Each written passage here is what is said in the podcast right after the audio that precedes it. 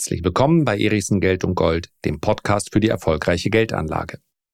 Wie sieht die Geldanlage in den nächsten zehn Jahren aus? Wie unterscheidet sie sich von der Geldanlage der letzten 20 Jahre?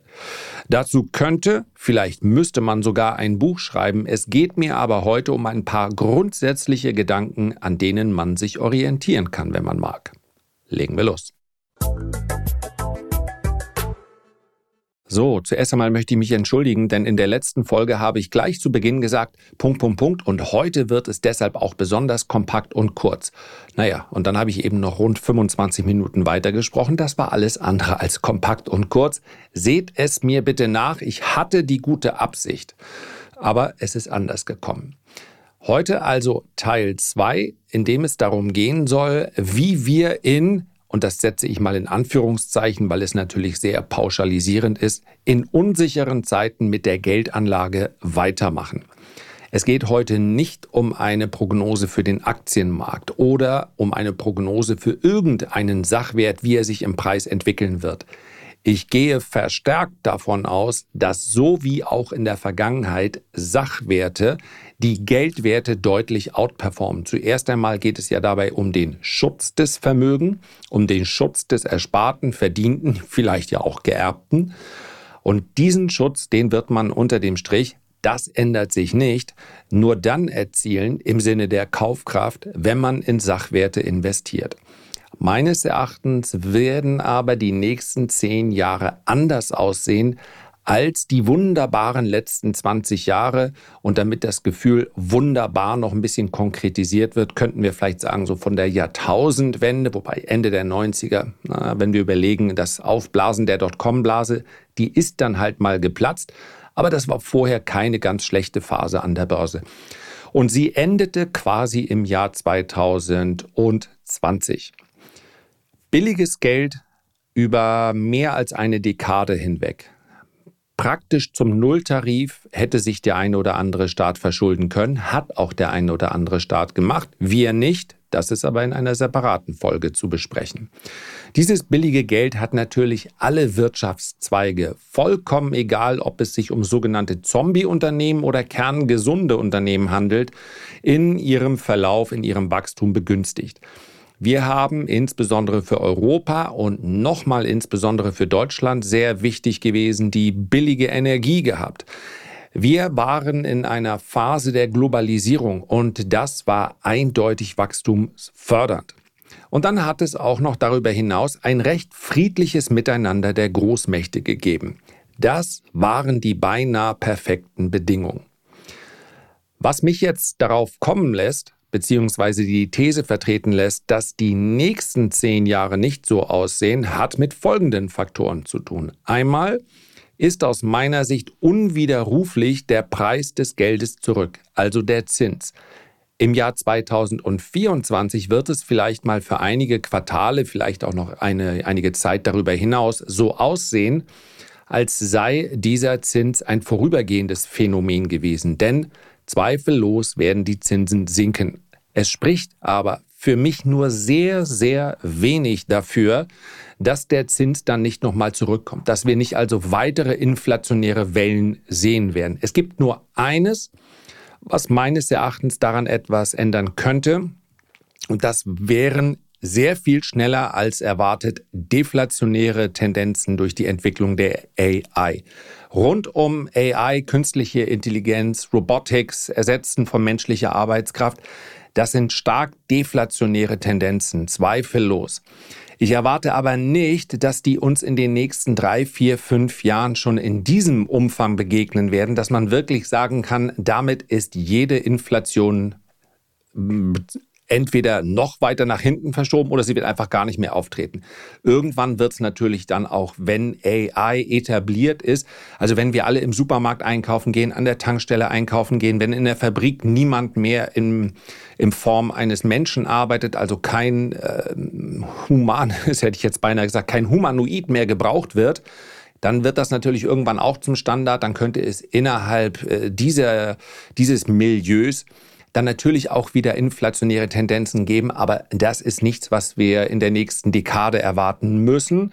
Und ich sage mit aller Unsicherheit, ich bis jetzt hat man auch nicht erwartet, dass es sich so schnell entwickelt. Ich glaube aber, das ist eine Tendenz, die zumindest mal, was die nächsten Jahre angeht, nicht so stark wirkt, dass wir wirklich die Inflation ad acta legen können.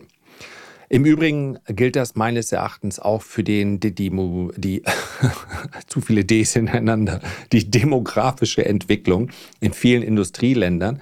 Ja, eine alternde Gesellschaft ist eigentlich auch deflationär. Ich gehe nicht davon aus, dass es bei dem einen oder anderen Ökonom so im Modell enthalten, dass sie sagen, die ganzen Babyboomer, die gehen ja jetzt in Rente und dann geben die ihr Geld natürlich wie wild für Kreuzfahrten aus, für Bingo-Abende und fällt mir sonst noch irgendein Klischee aus. Ich meine, ich gehöre ja selbst bald dazu.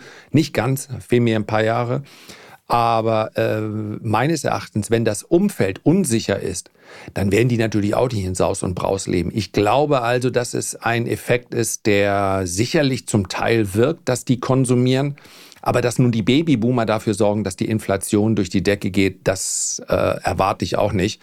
Und von daher, ähm, der, das ist etwas, was uns sicherlich beschäftigt, die Babyboomer auf sehr, sehr viele Arten und Weisen. Aber für die Inflation, Schrägstrich Deflation, je nachdem, aus welcher Perspektive man das betrachtet, erachte ich es nicht als ganz so wichtig. Und dann haben wir sicherlich noch als dritten Punkt, der ebenfalls eine Veränderung zu den letzten 20 Jahren darstellt, und das hat mit der demografischen Entwicklung zu tun, unter anderem einen wachsenden Schuldenstand in Relation zu dem Wachstum der Gesamtwirtschaft. Man könnte es auch, wird sehr häufig dargestellt in Relation zum GDP, also dem amerikanischen Bruttoinlandsprodukt oder eben auch unserem. Und das ist eine Entwicklung, insbesondere in der Kombination dieser Faktoren, die mich annehmen lässt, dass wir in den nächsten zehn Jahren mehrere Boom-and-Bust-Zyklen sehen werden. Das heißt also Phasen, in denen man den Eindruck hat, das ist ein regelrechter Crack-up-Boom, wie auch immer man das dann titulier äh, titulieren will. Das heißt also Phasen, in denen die Wirtschaft sehr, sehr gut läuft, dann vermutlich sogar heiß läuft, für Aktionäre und insbesondere für diejenigen, die auch mal aktiv auf solche Trends setzen, kann das sehr interessant werden.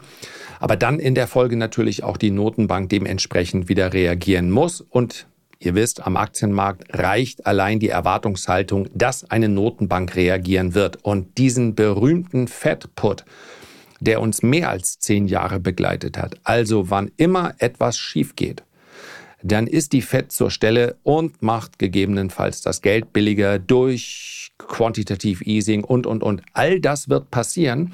Aber aufgrund der Ereignisse der letzten Jahre und aufgrund dieser Kräfte, die ich gerade beschrieben habe, wird dann relativ schnell auch wieder eingepreist, dass sie darauf dann auch wieder gegensteuern muss.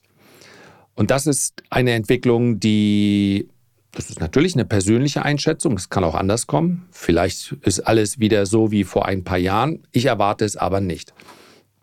Wenn man mal sich mit diesem Gedanken anfreunden kann oder zumindest ihn mal denken möchte, dann gibt es für mich drei Punkte, die ich hier nennen möchte hinsichtlich der Geldanlage in den ersten nächsten zehn Jahren. Und ich habe es schon gesagt, Dazu könnte man sicherlich ein ganzes Buch füllen, weil natürlich jede einzelne Anlageklasse innerhalb solcher Boom- und Bust-Zyklen sich dann ganz unterschiedlich äh, verhält. Also Rohstoffe sind häufig Vorläufer, reagieren aber relativ schnell dann auch wieder darauf, wenn sich das konjunkturelle Umfeld bessert. Der Anleihemarkt äh, ist wieder ein ganz anderer, der reagiert in der Regel auf den äh, Status quo plus drei bis sechs Monate. Das möchte ich aber heute nicht, sondern ich möchte etwas allgemeiner an die Sache rangehen. Der erste Punkt, der in der Vergangenheit zwar auch korrekt war, einer meines Erachtens bei vielen immer noch eine untergeordnete Rolle spielt, ist der Punkt Schulden.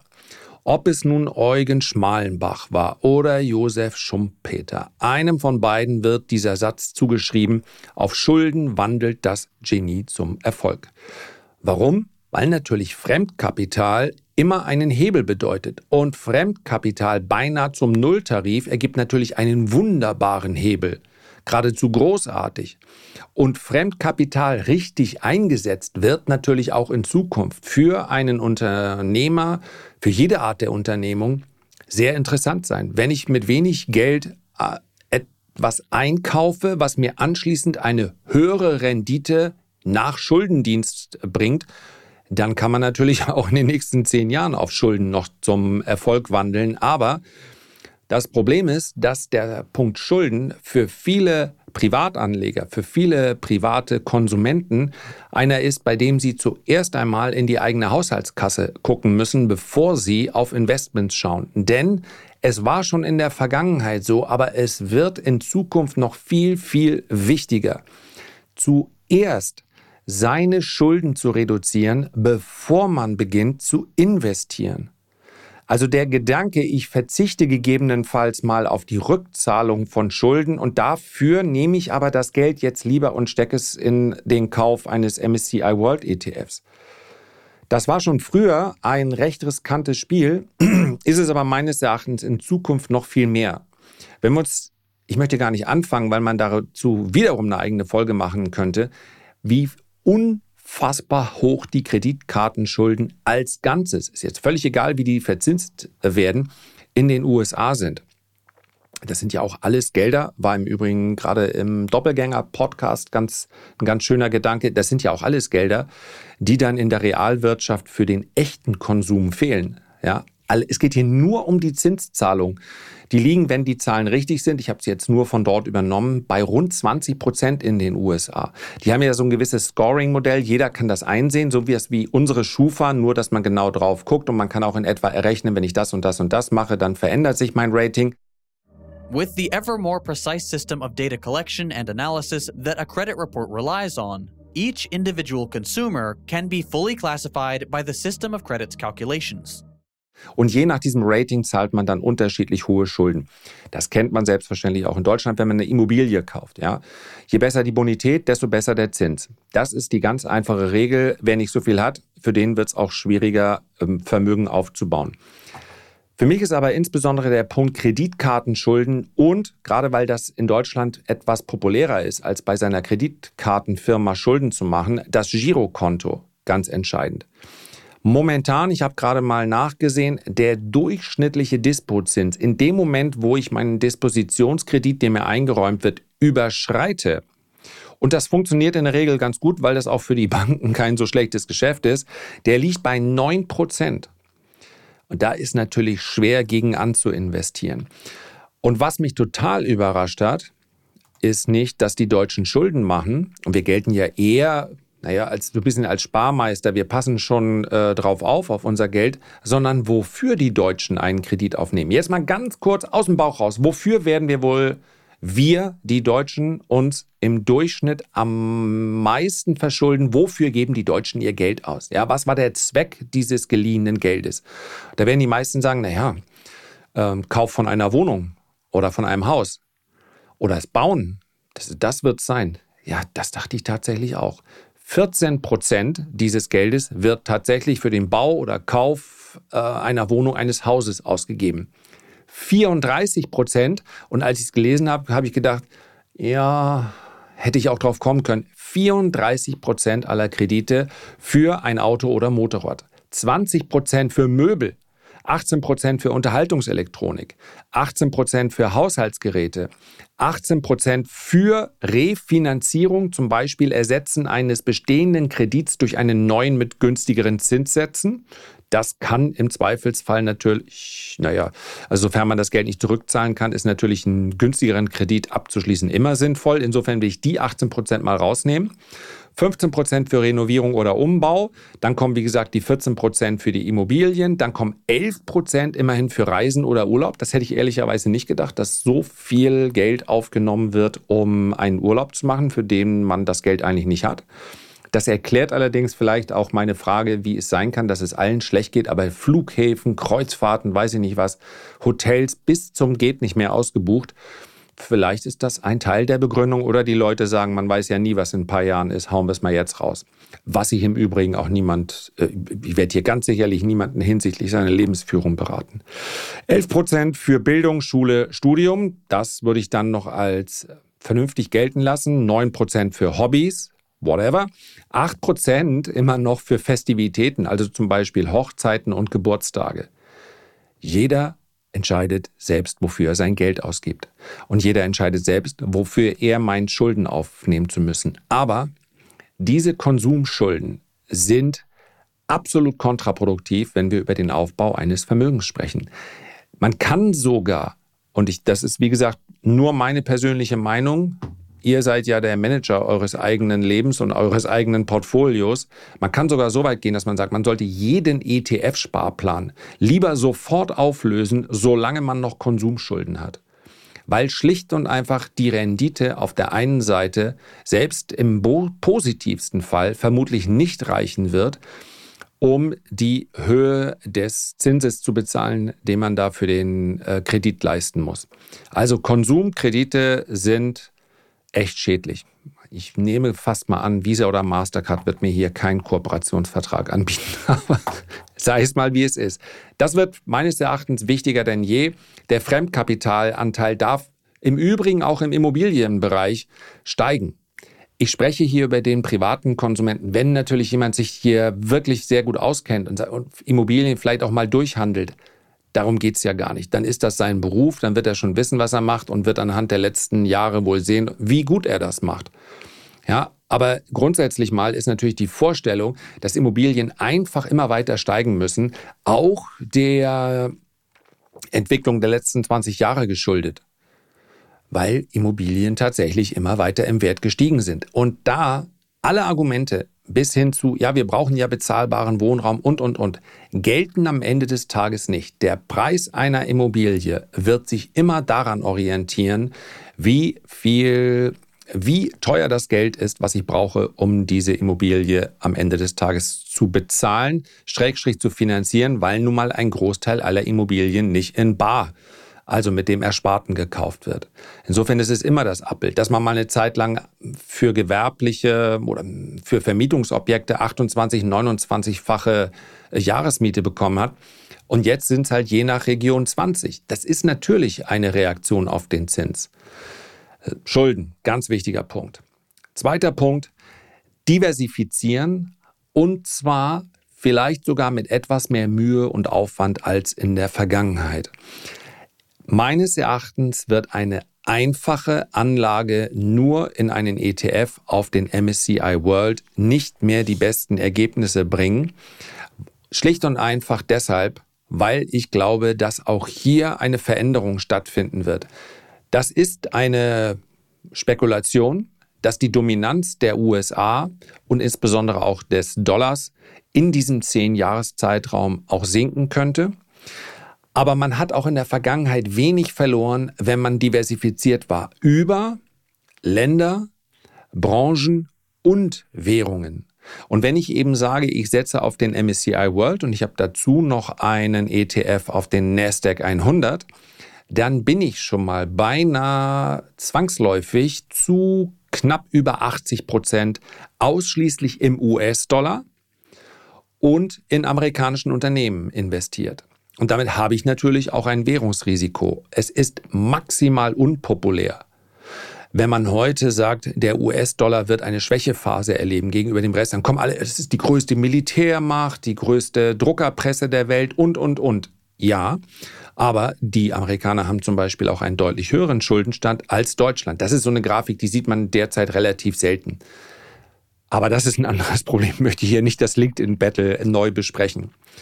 Das kann sich verändern. Und ich habe ja neulich über Zinskurvenkontrolle gesprochen. Die gibt es auf verschiedene Art und Weise. Das muss nicht eine Zinskurvenkontrolle über alle Laufzeiten sein. Und nur es gibt genügend Szenarien, in denen man auch annehmen kann, dass zum Beispiel die Währungen einiger Schwellenländer sich besser entwickeln als der Dollar.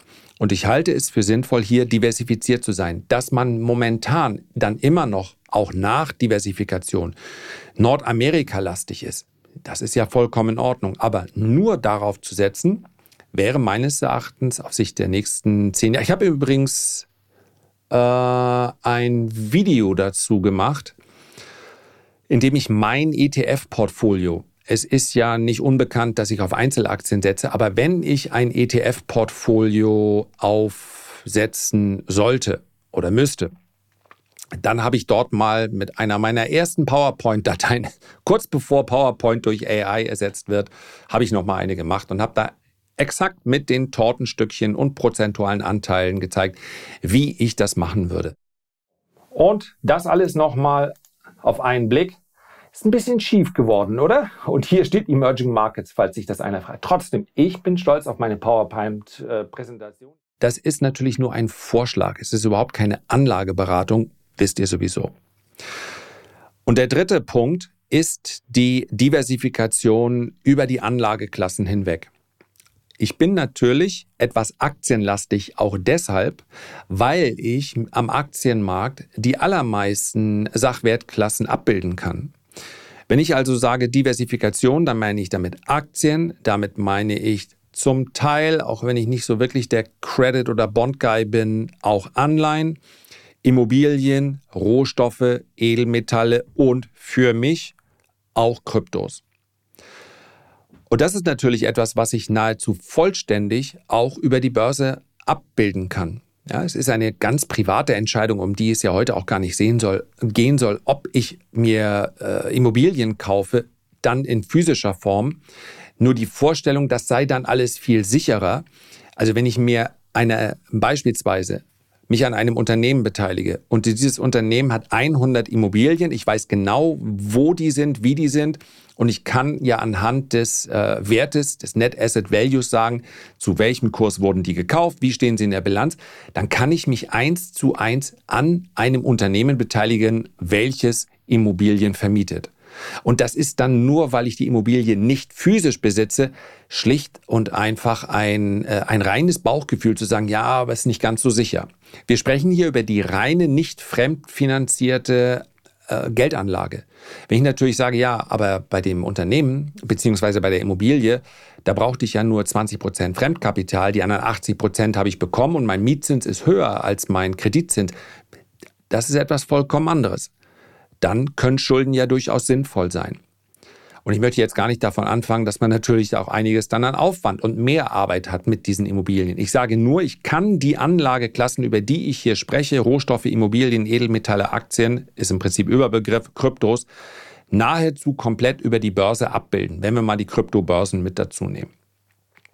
Und mein einziger Appell ist im Prinzip einmal den Taschenrechner zu zücken und eine Aufstellung zu machen. Wie bin ich denn tatsächlich investiert? Wie hoch ist denn der Anteil dieser Anlageklasse in meinem Portfolio? Und das ist alles. Und wenn man dann noch sagt hm, oder möglicherweise bemerkt, also richtig diversifiziert ist es nicht. Ich habe ja hier äh, 85 Prozent Immobilien. Dann kann man das so weitermachen. Dann ist das aber eine Spekulation. Und vielen Immobilienbesitzern erscheint es, als seien sie sehr, sehr defensive, konservative Anleger. Aktien, also, also bitteschön, also das weiß ja nun jeder. Da haben wir ja nun gesehen, die haben ja nicht umsonst die Aktienrente hier abgeschafft. Weiß doch jeder, das ist alles Zockerei an der Börse. Das macht ja gar keinen Sinn. Äh, Finanzkrise, ja, mein Onkel Heinz in der Finanzkrise, alles weg. Was ist denn mit der Börse? Ja, aber danach sind die äh, Kurse doch 15 Jahre gestiegen. Ja, das hat dem Heinz ja dann auch nicht mehr genützt. War alles weg, alle ETF-Sparpläne und so, alles weg. Ja, hat er denn verkauft? Ja, na klar hat er verkauft. Die Kurse sind noch eingebrochen. Wäre wär, Wahnsinn, wenn er nicht verkauft hätte. Nee, streng genommen wäre er reich, wenn er nicht verkauft hätte. Ja, ach komm nun, also alles neumodische Kram, brauchen wir alle nicht mehr. so, ihr wisst, was ich meine, ne?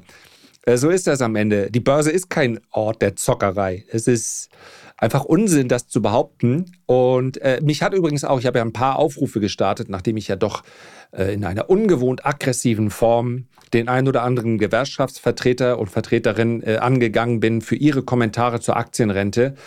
Keiner hat sich gemeldet. Wahrscheinlich, weil ich schlicht zu unbekannt bin und die mich gar nicht gehört haben und keiner hat sie darauf aufmerksam gemacht. Aber ich kann es nur anbieten, ja. Diese Diskussion über die Börse führe ich gerne mit jedem und zu jeder Zeit. Selbst mit Olaf, naja, ach, manche Sachen sind noch einfach vergebens. Also mit jedem, der Lust drauf hat, sich mit dem Thema zu beschäftigen. So, das war's für heute. Habe ich gesagt, ich wollte Zeit gut machen. Lass mich mal kurz gucken, wie viel Zeit ich gut gemacht habe. Nach, ja, 24 Minuten. Nee, sorry, ich sag's nie wieder. Kurz, kompakt, kriege ich hin. Also, wir hören uns wieder. Macht's gut. Herzlichen Dank für deine Aufmerksamkeit. Ich freue mich, wenn wir uns beim nächsten Mal gesund und selbstverständlich auch munter wiederhören. Bis dahin alles Gute, dein Lars.